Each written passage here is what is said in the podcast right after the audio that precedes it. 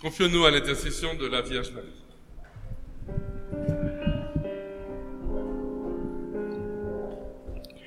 Je vous salue Marie comblée de grâce.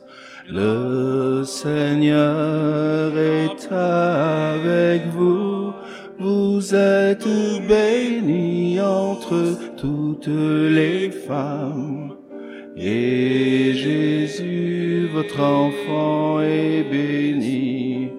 Sainte Marie, Mère de Dieu, priez pour nous, pauvres pécheurs, maintenant et à l'heure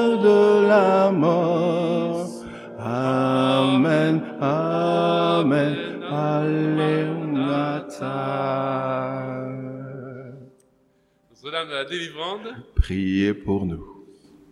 au nom du Père, du Fils et du Saint-Esprit.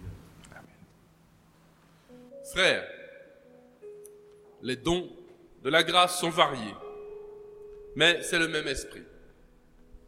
Les sont variés, mais c'est le même Seigneur.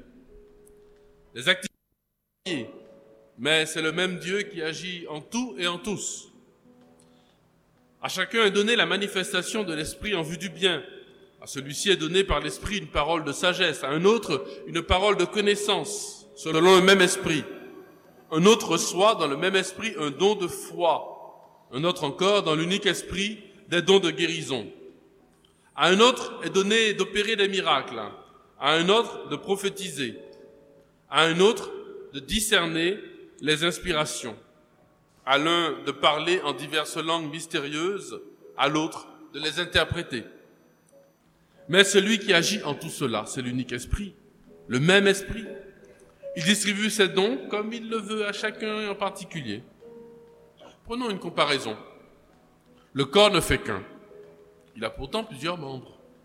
Et tous les membres, malgré leur nombre, ne forment qu'un seul corps. Il en est ainsi pour le Christ. Le corps humain se compose non pas d'un seul, mais de plusieurs membres. Le pied aurait beau dire je ne suis pas la main, donc je ne fais pas partie du corps. Il fait cependant partie du corps. L'oreille aurait beau dire je, s'il y avait, il n'y avait que les yeux, comment pourrait-on entendre? S'il n'y avait que des oreilles, comment pourrait-on sentir les odeurs? Même si l'oreille disait, je ne suis pas l'œil, donc je ne fais pas partie du corps, elle fait partie du corps. S'il n'y avait en tout qu'un seul membre, comment ferait-il un corps? En fait, il y a plusieurs membres et un seul corps. L'œil ne peut pas dire à la main, je n'ai pas besoin de toi. La main la tête ne peut pas dire aux pieds, je n'ai pas besoin de vous. Mais en organisant le corps, Dieu a voulu qu'il n'y ait pas de division dans le corps, mais que les différents membres aient tous le souci les uns des autres. Si un seul membre souffre, tous les membres partagent sa souffrance. Si un membre est à l'honneur, tous partagent sa joie. Vous êtes le corps du Christ, et chacun, pour votre part, vous êtes membre de ce corps. Donc, parmi ceux que Dieu a placés ainsi dans l'Église, il y a premièrement les apôtres, deuxièmement les prophètes, troisièmement ceux qui ont la charge d'enseigner, ensuite il y a les miracles, les dons de guérison, d'assistance, de gouvernement, le don de parler diverses langues mystérieuses. Tout le monde, évidemment, n'est pas apôtre, tout le monde n'est pas prophète, ni chargé d'enseigner, tout le monde n'a pas à faire des miracles, à guérir, à dire des paroles mystérieuses ou à les interpréter. Recherchez donc, avec ardeur, les dons les plus grands. Et maintenant, je vais vous indiquer le chemin par l'excellence. Si je n'ai pas l'amour, je ne suis rien. Voilà, frères et sœurs, toute la catéchèse de ce jour sur le secret de la hiérarchie visible de l'Église. Et bien, pour le montrer, il faut que je mette ma calotte, sinon je ne ferai pas partie de la hiérarchie visible de l'Église. La hiérarchie visible, parce qu'il y a une hiérarchie invisible. On l'a un petit peu vu déjà avec la Vierge Marie, mais il faut comprendre ce que c'est que cette hiérarchie visible. Alors le principe, c'est lequel? Il y a une opposition, plutôt une tension dans l'Église, entre ce qui est d'ordre charismatique, les charismes, et ce qui est d'ordre institutionnel. Les charismes, c'est la variété. Hein les dons sont variés, dit Paul, on vient de l'entendre. Donc c'est 1 Corinthiens 12, hein, j'ai cité tout le chapitre. Les dons sont variés. Les, les activités sont variées. Qui dit variété dit euh, euh, que ça part dans tous les sens. Alors comment faire une unité si ça part dans tous les sens On aimerait uniformiser. À l'armée, il n'y a pas de variété. quoi. Uni, c'est uni. Or, il faut résoudre la, tension qu'il y a entre la variété du charisme, et chaque charisme va creuser son sillon, et puis en même temps la nécessaire unité du corps, la communion. Donc la tension entre charisme et communion.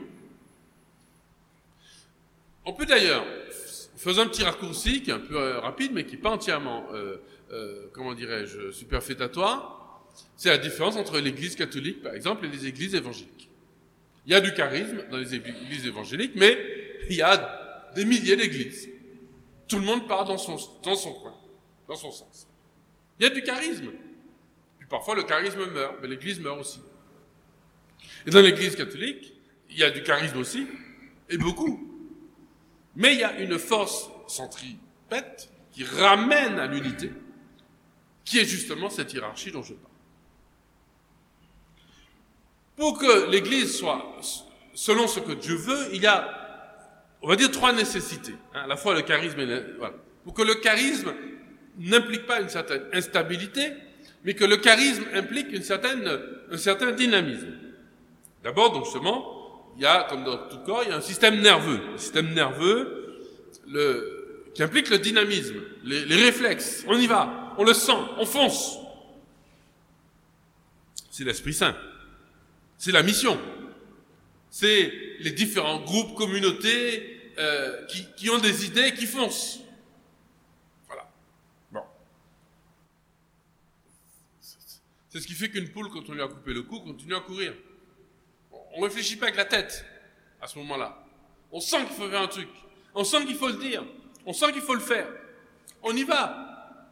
Ou on reçoit. Je sais pas, prenons un cas très, très. Euh, Bernadette voit une dame qui lui parle à la grotte de Massabielle. Elle ne peut pas dire qu'elle ne l'a pas vue.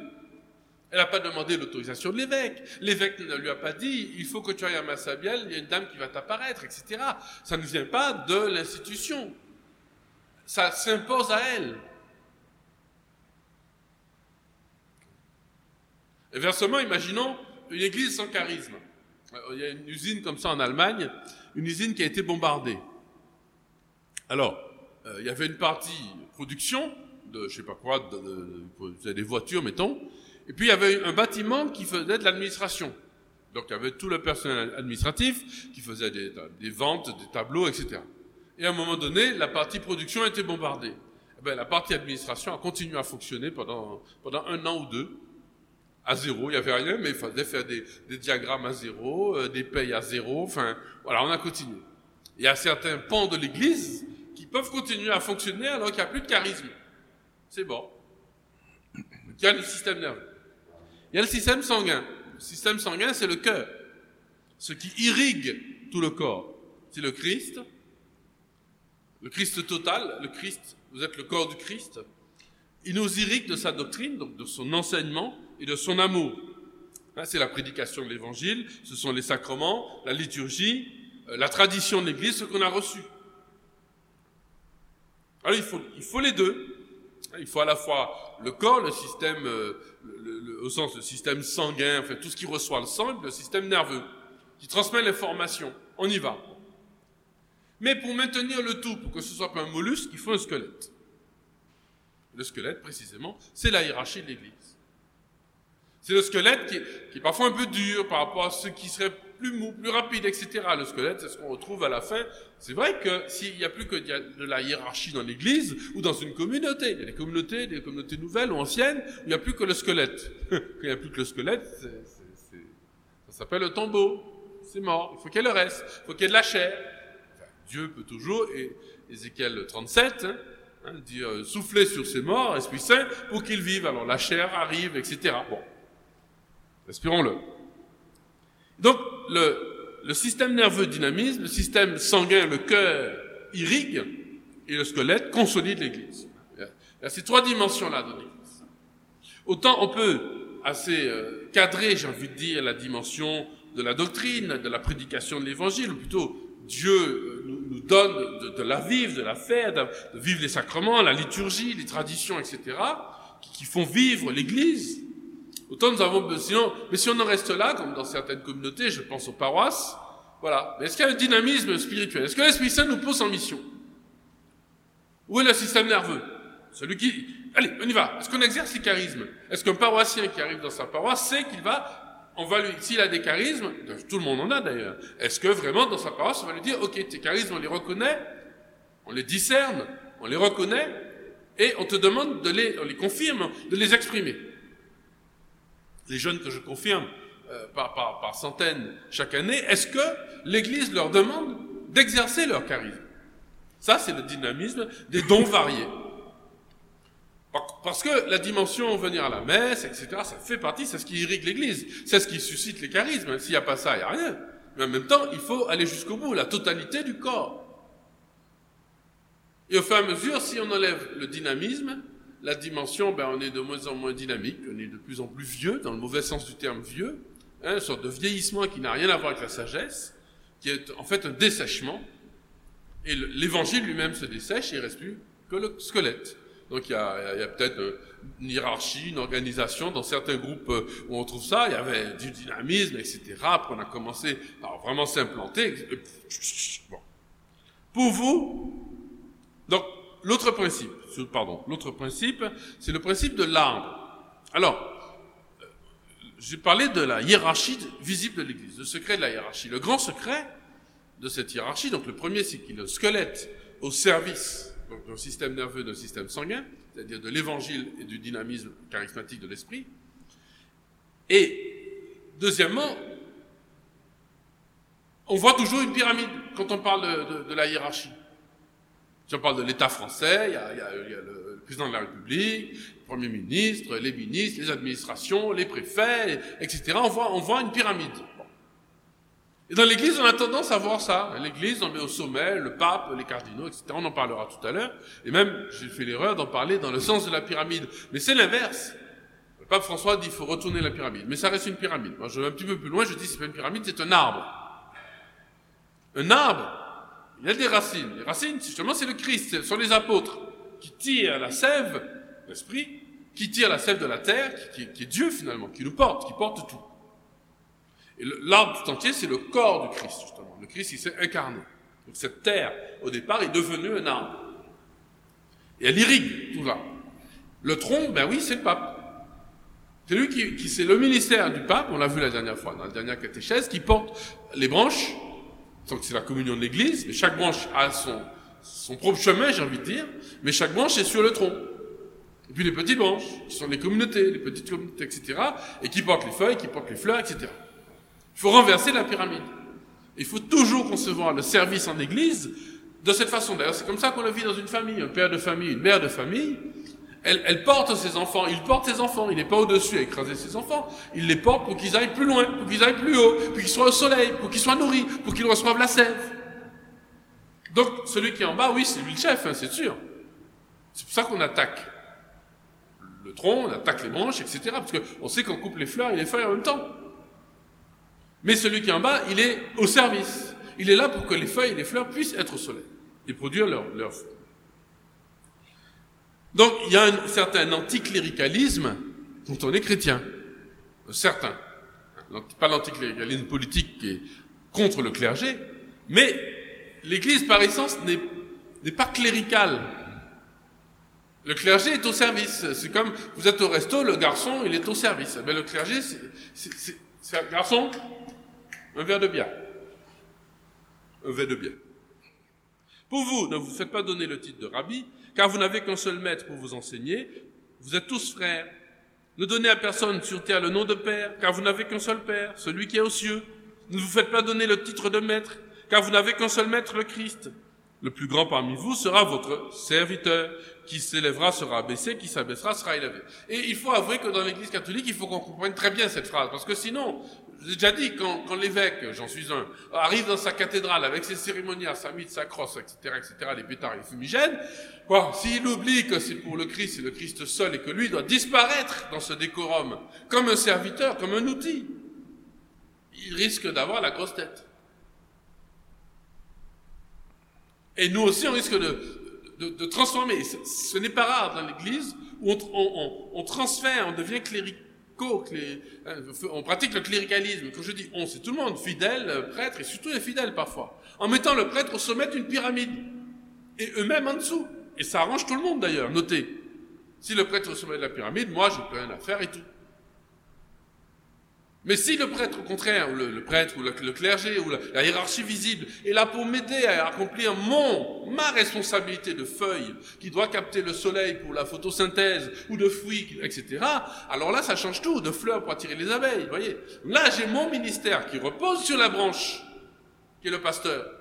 Mais je dois exercer mon ministère. Parce que si on voit dans l'autre sens, moi, je fais juste, je suis là pour aider le prêtre. Il faut donc renversé. Et quand Jésus prononce cette phrase, c'est pour bien comprendre que la source de tout, c'est le Christ. Justement, le prêtre, on l'appelle Père. Il dit, mais vous appelez le prêtre Père. Ah oui, bien justement, n'appelez personne Père, y compris vos papas. Y compris vos personnes, personne, marqué personne. Finalement, le seul qu'on peut appeler Père, c'est le prêtre. Parce que justement, sa paternité ne vient pas de lui. Et même pas de ses qualités. Même pas de ses qualités morales. Même pas de ses qualités intellectuelles. Il n'a rien fait pour être mon père, donc il n'est pas mon père, le prêtre. Mais s'il l'est, c'est parce que Dieu passe par lui. La hiérarchie de l'Église aujourd'hui. Je vais décrire, puis après on va revenir à l'Écriture. Bon, d'abord, il y a les évêques. Les évêques comme successeurs des apôtres. On le verra tout à l'heure. Donc, c'est ce qu'on appelle la succession apostolique.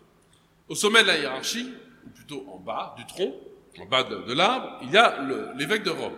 Donc la partie visible de l'arbre, mais a la partie invisible, sur les seins, les racines qui sont dans la terre, qui, qui, qui Dieu qui nous porte. Donc il y a l'évêque de Rome, on l'a vu la dernière fois, qui est le, le principe même de, de, toute la hiérarchie visible de l'Église.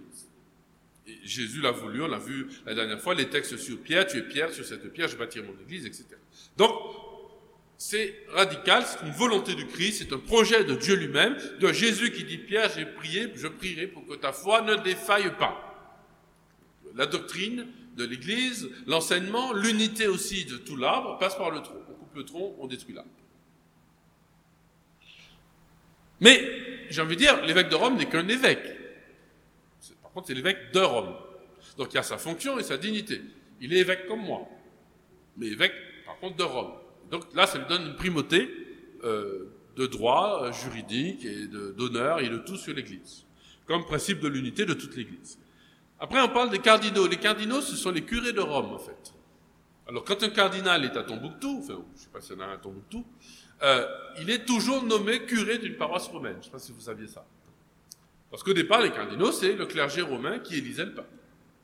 Donc, quand on nomme, on a pris l'habitude de nommer un cardinal à l'autre bout de... Ça va plus vite avec Michel-Ange qu'avec euh, avec Michel d'Église. C'est bizarre.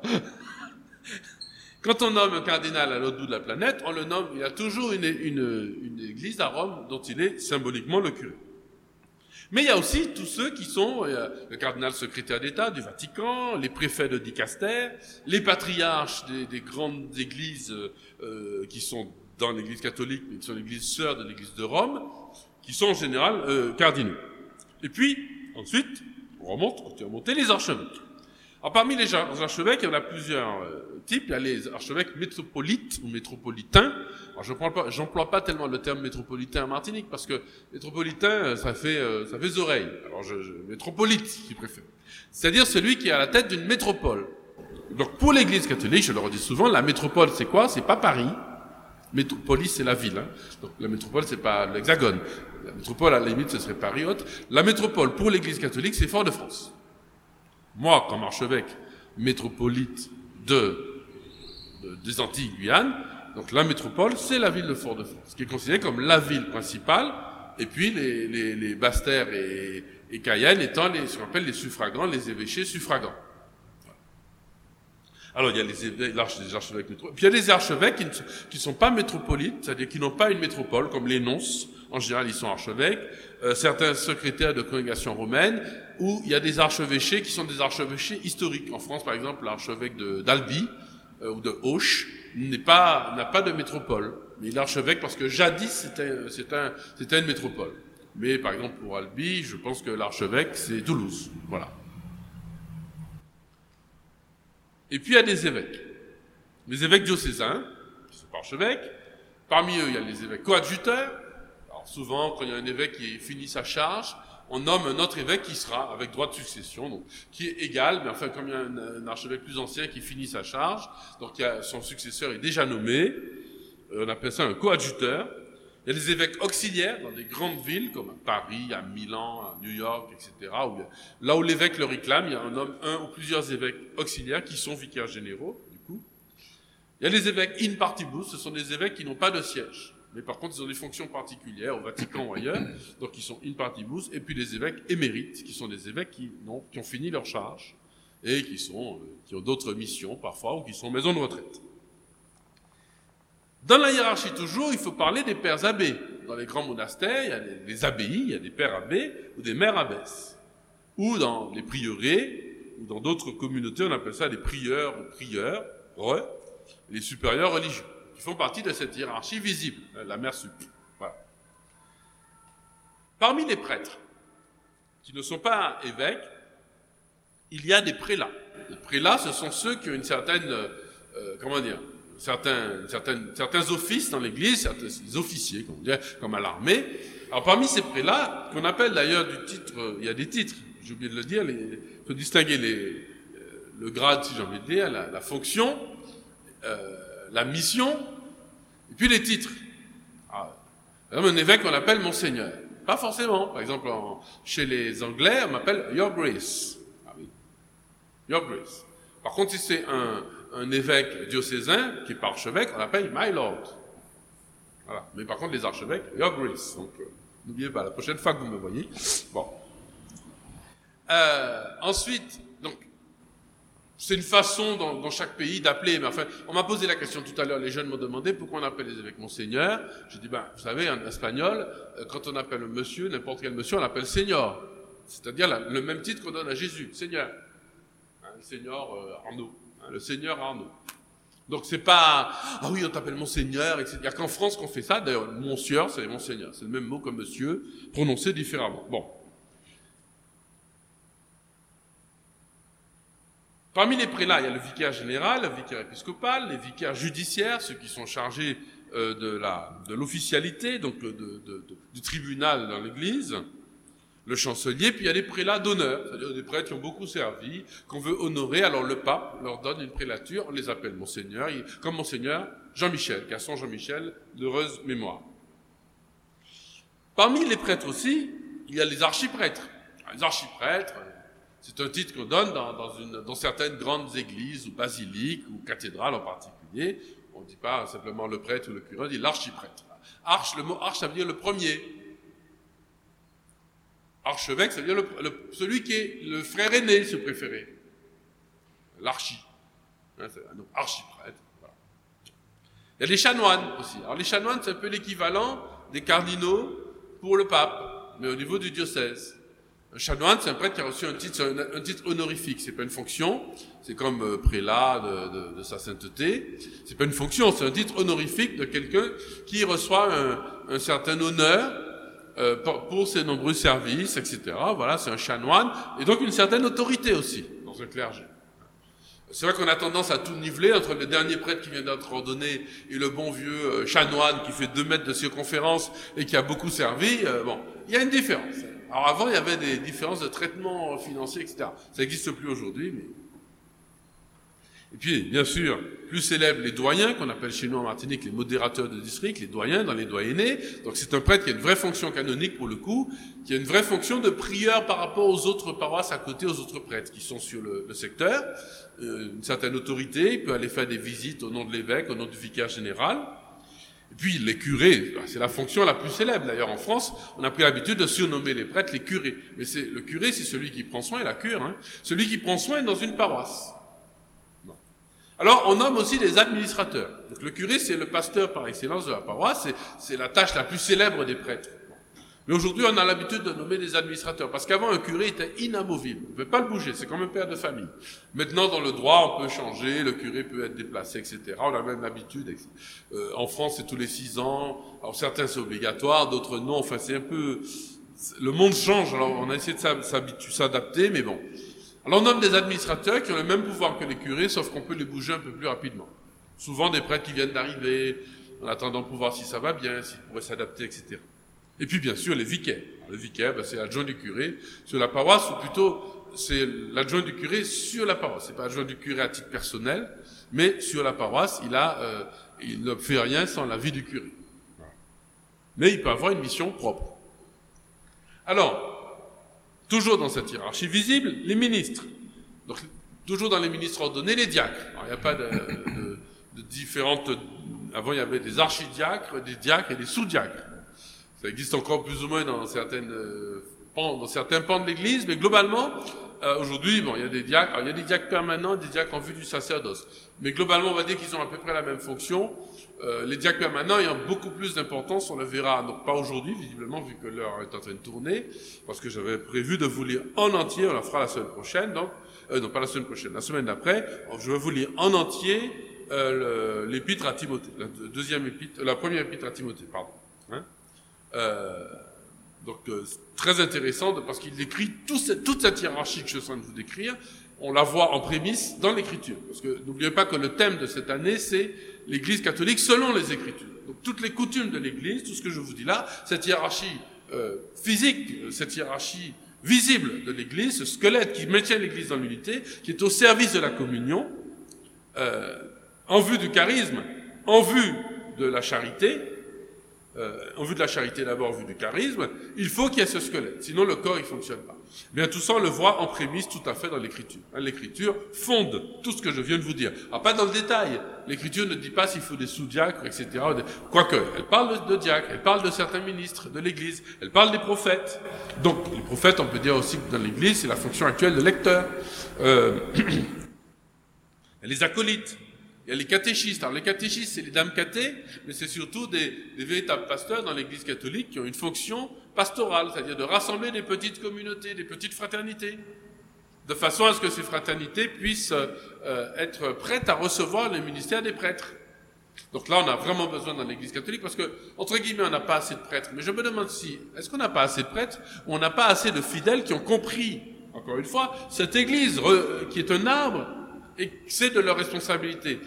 Mais attention, ça n'arrive pas comme ça, parce qu'on s'entend bien avec le prêtre et qui va me nommer responsable d'une communauté, ou même parce que j'ai rassemblé ma communauté que je dis voilà. Non, il faut être formé. C'est pour ça la formation dans l'Église est 5 essentielle. Je peux le temps de lire les actes 2, 42, 47. Je pense que c'est prévu pour la, la, la fois prochaine. Euh, c'est le fondement même de l'Église. Il faut être assidu à l'enseignement des apôtres. D'ailleurs, comment on a choisi les apôtres? Comment on choisit les évêques? Comment on choisit aujourd'hui, etc., tous les ministres? C'est en fonction de la formation parmi ceux qui ont reçu la formation. C'est parmi ceux qui ont reçu la formation. Quand je choisis un diacre dans l'Église, ben c'est parmi ceux qui ont reçu la formation. Là, je dis j'ai besoin de quelqu'un pour tel ministère. Bientôt, j'aurai besoin de pas mal de, pas, pas mal de diacres, mais j'aurai besoin dans, dans l'Église de Martinique pour des missions qui sont celles des diacres, qui sont certainement pas celles d'un sous-prêtre. Quand on va lire, vous allez voir l'épître à Timothée, on verra que le diacre, il est, euh, j'ai envie de dire, nommé après l'évêque. C'est pas du tout la même fonction qu'une sorte de sous-prêtre ou de, de demi de super laïque ou de demi-curé. Hein, c'est pas, donc les diacres, c'est pas en paroisse, c'est dans des missions très particulières. Donc, il y a ces ministères-là, donc les diacres. J'ai parlé des ministères institués, catéchistes, acolytes, lecteurs, et puis tous les ministres extraordinaires. Enfin, il y a toutes sortes euh, d'agents pastoraux. Quand je dis toutes sortes, là aussi, c'est très important, ils font partie, surtout aujourd'hui, alors c'est très important, et malheureusement ça ne se voit pas assez, surtout la question des femmes, que je ne vais pas aborder, sauf si vous posez la question, parce que c'est la pastorale des hommes qui est invitée aujourd'hui, mais ils poseront peut-être la question, les hommes et puis les femmes parmi nous. Euh, parce que cette hiérarchie, vous voyez bien qu'elle est quand même assez, elle est patriarcale par essence, et on en est fier. C'est pas un problème dans l'Église. Aujourd'hui, on nous a dit que le patriarcat était très mauvais. Euh, non, il est une façon autant, encore faut-il qu'il soit pondéré. On l'a vu aussi la dernière fois, le modèle et la, la, la, la, hiérarchie de grâce et de sainteté qui pour le coup est plutôt féminine. Enfin, plutôt cette hiérarchie pétrinienne. On l'appelle aussi la hiérarchie pétrinienne parce qu'elle vient de Saint-Pierre, donc Pétrus. Donc cette hiérarchie visible et pétrinienne, issue de, de Pierre, issue de la volonté de Jésus d'avoir ce squelette pour maintenir l'Église dans comme tout, sinon ça, ça part dans tous les sens. Et donc il y a ces agents pastoraux avec ou sans lettre de mission, en tout cas nommés, euh, les agents de la curie, la curie romaine, il y a un certain nombre de, fonctionnaires ou dans, la, dans les curies diocésaines, ce sont des personnes et, voilà qui ont une œuvre, qui œuvrent dans l'Église. Alors pour le coup, ils sont un peu, elles sont un peu invisibles, mais en fait, elles sont au service du pape euh, à Rome ou des évêques, etc. Pour l'économat, pour le, euh, les, les, questions administratives, pour les lettres, enfin pour toute la vie de l'Église dans la cité c'est-à-dire comme citoyenne, enfin un groupe de citoyens, il faut des personnes qui sont là pour régler euh, les questions d'impôts, de machin, de juridique, etc. Et elles sont là, toutes les relations, euh, voilà. Et puis, euh, donc il y a ces, faut pas les oublier dans le corps de l'Église, parce que c'est dans ce corps qu'on reçoit l'Esprit Saint aussi. elles, sont vraiment au service de l'Esprit Saint. Et puis, il y a les bergers de groupes de prière ou de, de communautés, il y a les chefs d'établissement catholiques, qui sont nommés en tant que pasteurs par l'évêque. Faut pas oublier cela. Hein, ils ont reçu une charge pastorale, euh, comme, comme pasteur, comme le curé dans, son, dans sa paroisse. Hein, ils ont reçu une charge de pasteur, il et elle. Euh, les chefs de chœur, les responsables de pastoral, de réseau, de, de, les, les, les, sociétés, il y a des sociétés, euh, comment dire, des entreprises, des sociétés, on va dire commerciales, pour faire court, mais pas forcément commerciales, qui, euh, qui œuvrent, par exemple, une maison de, public, de publication ou d'édition chrétienne celui qui a la tête, il a une responsabilité dans l'Église, dans cette hiérarchie euh, de, de l'Église. Là encore, il est, il est euh, non pas au bas de la pyramide, mais il est quelque part sur une branche et lui-même porte d'autres. Il va porter ses employés, tout ce qui est de l'ordre de la doctrine sociale de l'Église qu'on va retrouver aussi dans Timothée, hein, dans l'épître à Timothée, on va retrouver cela.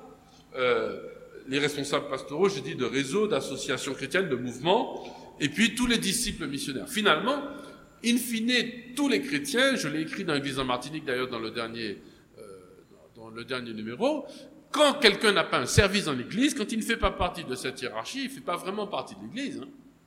C'est comme si on lui dit, on n'a pas besoin de toi en fait.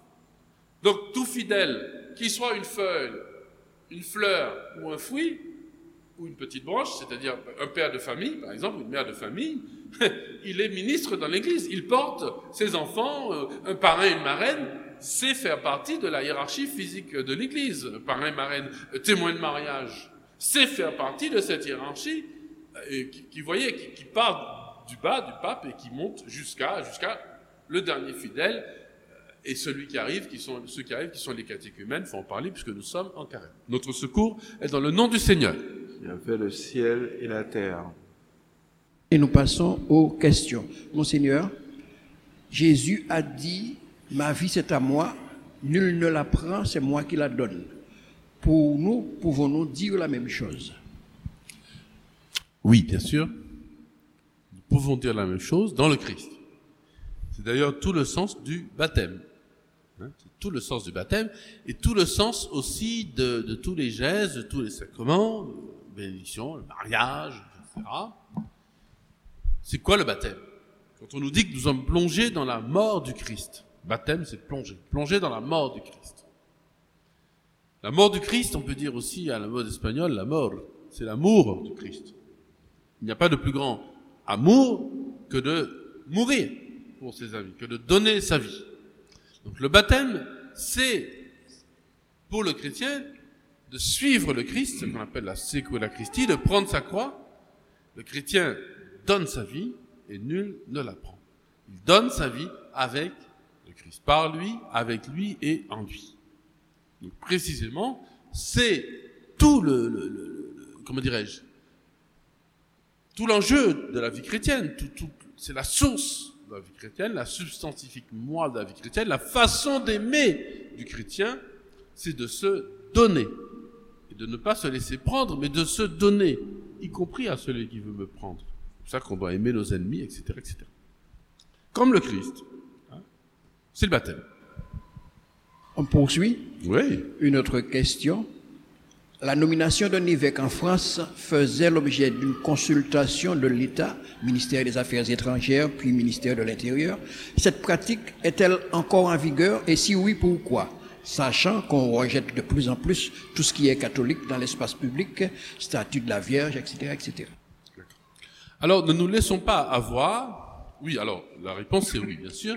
C'est toujours parce que la nomination d'un évêque, un évêque a une dimension bien sûr religieuse, c'est un chef religieux, mais l'Église n'a jamais ignoré, ce qui n'est pas le cas des autres religions, à ma connaissance, même si l'État a mis son nez maintenant dans la nomination des imams, parce que que l'islam, pardon, a une dimension politique réelle, donc l'État français a voulu mettre son nez, il n'y arrive pas, mais enfin il veut mettre son nez. Chez les catholiques, c'est totalement différent l'évêque n'est pas envoyé pour les catholiques seulement. C'est pas facile de faire comprendre ça aux catholiques antillais. Que l'évêque est envoyé pour tous les hommes, le, comme le bon pasteur, à la suite du Christ, est envoyé pour, pour tous les hommes. Les pharisiens enrageaient de voir Jésus aller manger chez Zachée, d'aller chez Marie-Madeleine. Enfin, vous comprenez, il est allé manger avec des publicains, des pécheurs, chez Matthieu.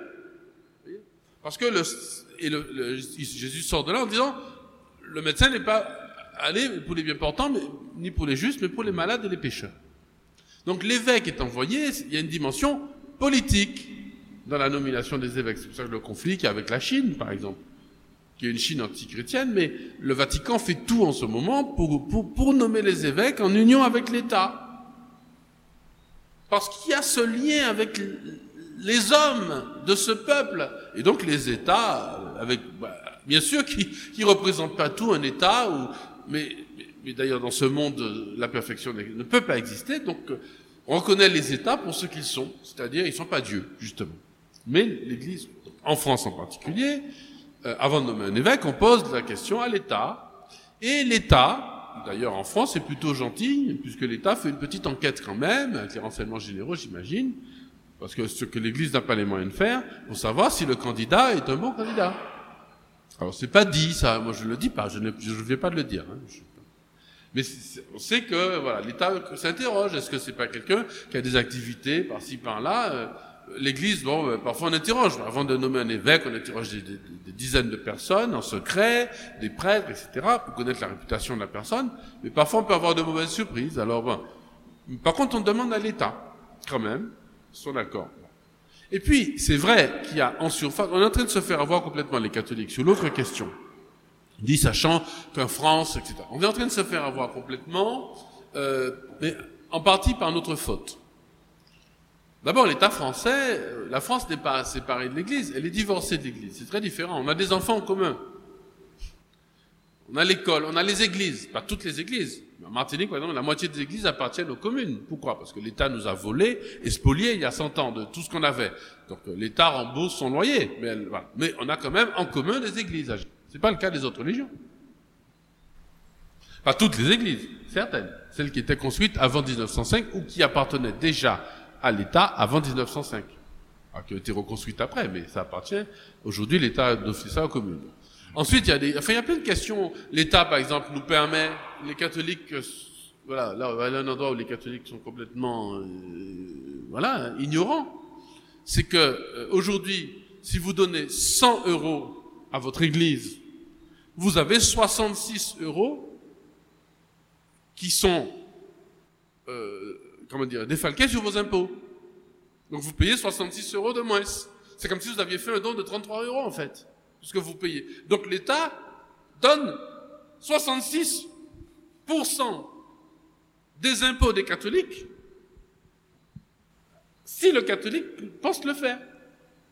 Donc quand vous, encore une fois, je vous dis je vous donnez, je ne sais pas si j'ai bien expliqué, euh, quand vous donnez 100 euros à l'Église, vous faites un reçu fiscal et l'État dit, OK, on enlève 66 euros sur vos impôts.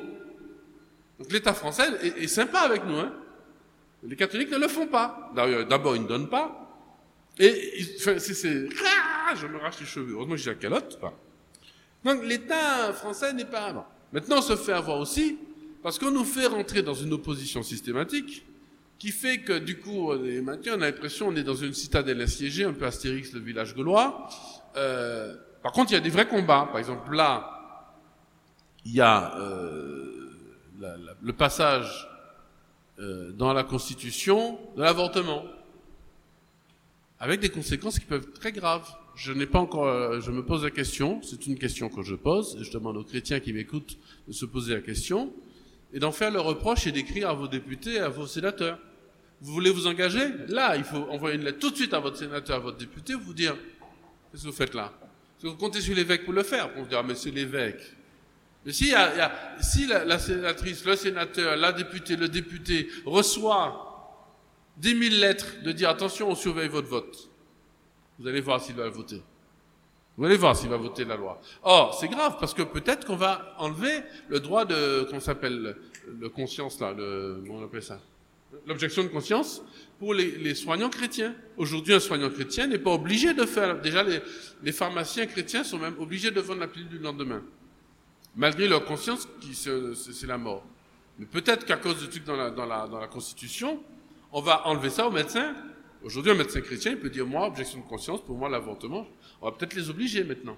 Donc, ça veut dire quoi? Ça veut dire que les, vrais, les chrétiens vont se retirer de la médecine. Il n'y aura plus que des non-chrétiens. Tout ça, c'est très calculé et très voulu. Donc ça, par contre, il y a des vraies batailles. Mais quand on fait des marches pour la vie, il n'y a pas grand monde hein, en Martinique. Il y, a, plus de personnes au carnaval. Eh bien, je respecte les gens qui sont au carnaval parce que ceux qui vous pètent et qui ne sont pas là à la marche pour la vie, ben, c'est là qu'il faut se battre. Euh, J'ai oublié la question du coup parce que vous m'avez énervé. oui, c'est-à-dire que euh, le, piège dont vous parliez, euh, l'Église catholique n'a pas bonne, bonne presse. Euh. L'Église n'a pas bonne presse. Euh, mais pas, non, la première question, c'était, c'était, c'était le début de la question. Le début de la question. Alors, je la reprends la nomination d'un évêque en France. Oui, voilà, la nomination des évêques. Donc, par contre, ça se passe plutôt bien quand même, avec les personnes, institutionnellement. Donc là, on se fait avoir, on pense que tout va mal parce qu'il y a certains points chauds, il y a une bataille comme ça avec des, des, des, des, activistes qui sont capables, et ça aussi il faut les respecter, c'est nous, nous c'est nous qui nous taisons en fait. Des activistes qui vont se battre contre une statue de Jean-Paul II, contre une crèche, contre une croix, etc. Dire, ah, etc. Et on va les associer à tous, les autres ne pensent pas ça. Mais comme nous on ne réagit pas, moi, j'ai beaucoup aimé cette bonne sœur qui a, qui a mis par terre, euh, avec tendresse et amour, un, un militant écolo euh, à Notre-Dame-des-Neiges. Elle a raison. Il faut, si nous, on n'est pas capable de se battre de temps en temps, de, de risquer notre peau, ben les autres, ils le font. Hein. On voudrait que quoi que, Non, mais cette bonne sœur, elle s'est jetée sur le gars, elle l'a mis par terre, et 20 sur 20, qu'elle soit bénie. C'est beaucoup d'amour en plus, c'est pas amour pour lui, donc c'est que de la tendresse. Cela fait beaucoup de personnes au niveau de la hiérarchie, mais est-ce qu'à travers cela, on a une unité au niveau des décisions concernant l'Église?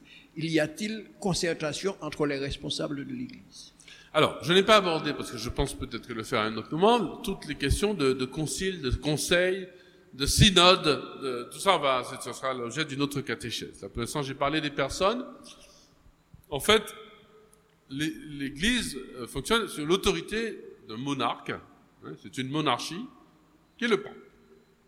Et l'évêque, dans la mesure où il est en communion avec le pape et avec les autres évêques, et dans la mesure, évidemment, où il est dans la succession apostolique, donc depuis les apôtres jusqu'à moi, il n'y a pas d'interruption. Et c'est valable pour tous les évêques, les vrais.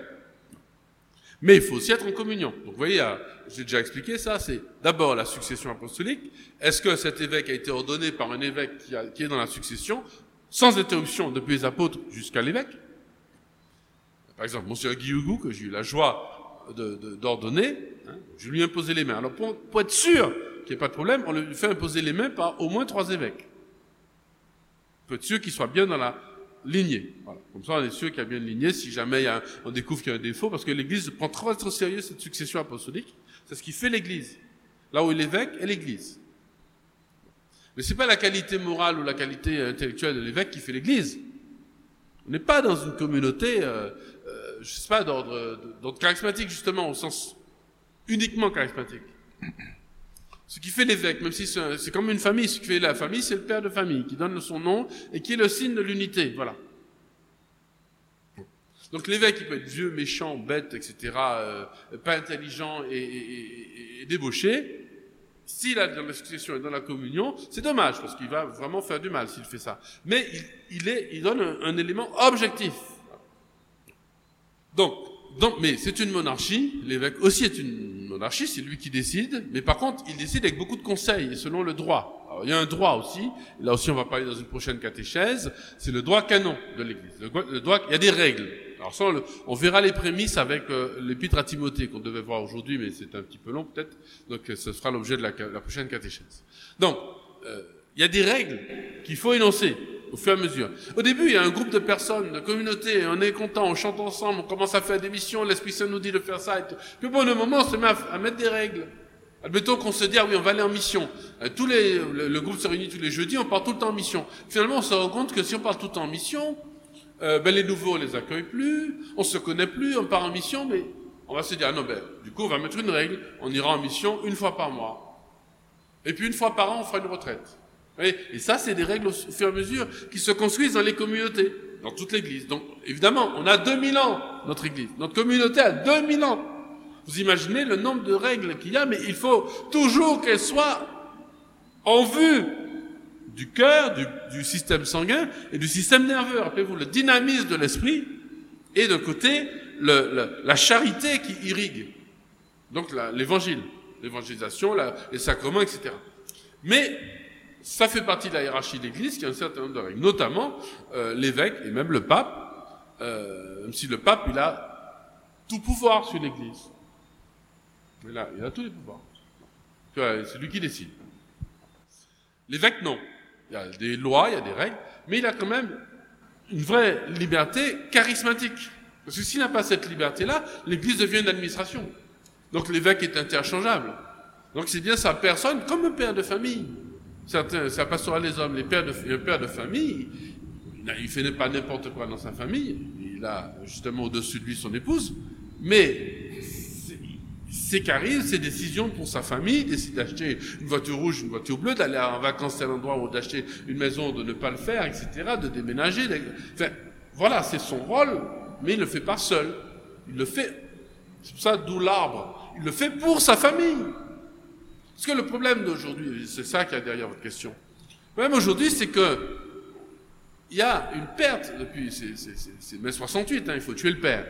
Mais c'est aussi le drame des, crimes de, la pédophilie et des abus dans l'Église et dans la société. On n'a plus confiance dans l'autorité. Qui se frotte les mains quand il n'y a plus d'autorité dans une famille? Tous les commerçants qui veulent chipper nos enfants. Toutes les personnes qui veulent faire que nos enfants, à l'âge de 10 ans, sont déjà sur Internet à, acheter des trucs, etc. Parce que comme ça, euh, euh, je me rappelle ma mère qui est conseillère conjugale et familiale, quand elle a fait son, son mémoire de, de, de, conseillère conjugale et familiale, elle disait que la famille, c'est le dernier lieu où l'enfant est encore protégé. Parce que quand la famille est explosée, l'enfant est à la merci du pouvoir étatique, mais aussi de tous les autres pouvoirs du vendeur de drogue à côté, tous ceux qui veulent prendre la, mettre la main sur, euh, sur, un jeune peuvent le faire. Donc, dans l'Église, c'est la même chose, c'est-à-dire qu'on a perdu, euh, mais c'est pas que pour l'Église, mais pour nous, c'est très très grave. L'autorité, si l'évêque, on, se méfie de l'autorité. Donc, quand quelqu'un qui a l'autorité, c'est-à-dire quelqu'un qui a un auteur, qui peut parler par lui-même, j'ai envie de dire. Quelqu'un qui peut parler, dire, donner une parole d'autorité. À la suite du Christ, hein, bien sûr, dans le Christ. Eh bien, vous avez des chrétiens, des catholiques qui disent, ah non, non, il dit ça parce que on a une interprétation politique, comme les journalistes. Un journaliste, il remet tout en cause quand il reçoit quelqu'un. Il reçoit un politique, il reçoit le président de la République, il reçoit, etc., etc. Le dernier président qu'ils ont respecté, c'était Mitterrand, mais après ça, ils n'ont plus respecté du tout. Voilà, on va contredire, on va dire, oh, ce que vous dites, c'est de n'importe quoi. Si vous dites ça, vous avez, par souvent, on, on laisse parler une autorité politique, plus personne n'y croit. Et puis après, les journalistes commentent pendant des jours en disant, mais non, mais s'il dit ça, et on détruit le discours de l'autre, c'est-à-dire qu'il n'y a plus d'autorité.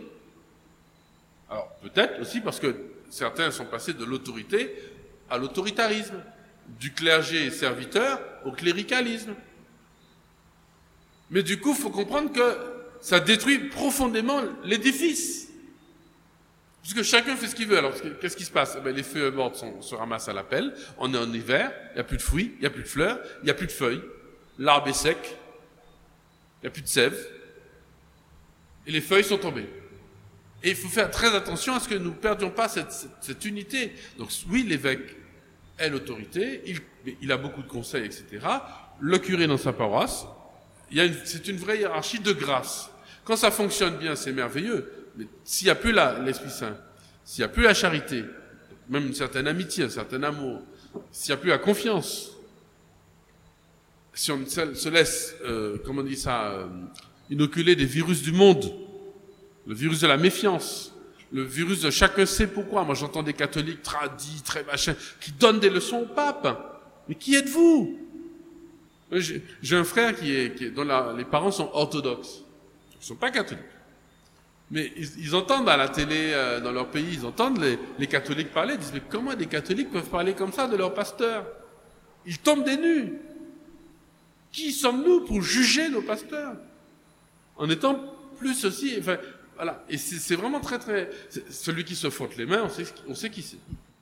Ça ne veut pas dire que les pasteurs sont humainement parfaits. Je sais de quoi je parle, mes enfants promis, hein, vraiment.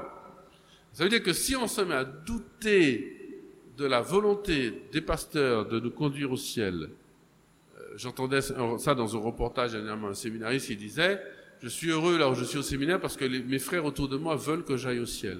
Quand on commence à douter que nos pasteurs veuillent que nous allions au ciel, ils peuvent se tromper, mais est-ce qu'ils le veulent? Mais surtout à douter de la promesse divine pour eux, et qu'on se dit qu'on a plus l'Esprit Saint qu'eux, on entre dans une voie de protestantisme, de, de réforme euh, comme les protestants, quoi, comme Luther, qui avait des raisons, il avait vraiment des raisons de, de se fâcher contre, contre la hiérarchie catholique. Il avait vraiment des raisons, honnêtement. Mais de là à se séparer de l'Église, on voit le résultat. Comment reconnaître nos charismes? Quelle est la différence entre l'évêque et l'archevêque? D'abord, parmi les évêques, je vous ai dit, il y a l'évêque de Rome qui est le pape, qui est évêque. Les cardinaux, qui sont évêques. Les sec- secrétaires d'État, les préfets de, de qui sont évêques. Qui sont des successeurs des apôtres. Les évêques émérites, les évêques auxiliaires, les évêques diocésains, les évêques coadjuteurs, les archevêques, les nonces, les, les secrétaires de congrégation, les métropolites, tout ça, ce sont des évêques. Mais avec des fonctions différentes. Donc l'archevêque, c'est à la fois un- une fonction honorifique dans certains diocèses qui ont été des métropoles. Euh, en Martinique, c'est pas le cas. En Martinique, c'est une métropole. Enfin, Fort-de-France, c'est une métropole. Donc, une ville qui est considérée comme le centre par rapport aux autres, hein, par rapport aux autres villes. Et cette ville métropolitaine, je parle de Fort-de-France pour nous, euh, elle a des, des- donc elle a toutes les, villes de, de Martinique. C'est pour ça qu'on ne dit pas l'évêque de Martinique. On dit l'évêque de Fort-de-France ou l'évêque de Saint-Pierre. Moi, je suis évêque de Fort-de-France et de Saint-Pierre. Bon. Parce que Saint-Pierre était la grande ville. Mais bon, le premier évêque était évêque de Saint-Pierre en 1850, mais Saint-Pierre a été rasé par le cyclone, non, par le volcan, pardon. Donc, euh, c'est Fort-de-France. Donc, on dit l'évêque de Fort-de-France. C'est là, c'est son siège, c'est là qu'il a sa cathédrale. Comme le pape est évêque de Rome. Mais il y a d'autres villes autour. Il y a Sainte-Marie, il y a Trois-Îlets, etc. Et puis il y a Bastère et Cayenne. Comme si on était en France, il y a Bordeaux qui est la métropole, mais autour, il y a, il y a Agen, il y a, il y a euh, non, Albi c'est Toulouse, donc euh, il y a Agen, je vais trouver les autres assez rapidement, euh, Périgueux, etc., autour de, de Bordeaux, qui sont les diocèses, qui qui sont des diocèses avec un évêque, hein, qui, est, qui est indépendant, mais qui en même temps qui est en lien avec l'archevêque. Donc c'est une organisation de, de mini-arbres, comme un arbre en fait. Il y a les branches, euh, il y a le tronc, il y a les branches, et puis après des branches, que des petites branches, etc. etc. Donc c'est comme ça que ça se fait. Donc l'archevêque, c'est le premier des évêques dans une, ce qu'on appelle une province ecclésiastique. Une province ecclésiastique, c'est lorsqu'il y a plusieurs diocèses et qui travaillent ensemble. Par exemple, en Guadeloupe, Martinique, Guyane, on pu faire un séminaire ensemble. On a pu avoir un tribunal ecclésiastique ensemble. Euh, on, on a la, la, la NAG, l'aumônerie anti-Guyane, c'est les trois évêques ensemble qui gérons. C'est pas, c'est, ça dépend pas de la Martinique ou de la Guyane, de la Guadeloupe. C'est nous, nous tous ensemble. On a d'autres projets où, voilà, qu'on gère tous ensemble. ben, Le temps est terminé, monseigneur. Voilà, c'est la hiérarchie. euh, le secret de la hiérarchie visible de l'Église, c'est donc le, service de la communion et le service du dy- dynamisme dans l'Esprit Saint. C'est la raison d'être. Sinon, ça n'a aucune raison d'être. Notre secours est toujours et encore dans le nom du Seigneur.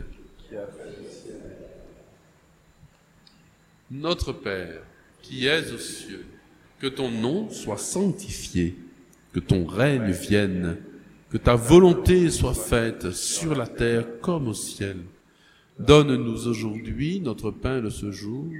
Pardonne-nous nos offenses, comme nous pardonnons aussi à ceux qui nous ont offensés, et ne nous laisse pas entrer en tentation, mais délivre-nous du mal. Amen. Le Seigneur soit avec vous. Que Dieu Tout-Puissant vous bénisse, le Père et le Fils et le Saint-Esprit. Bonne soirée à tous.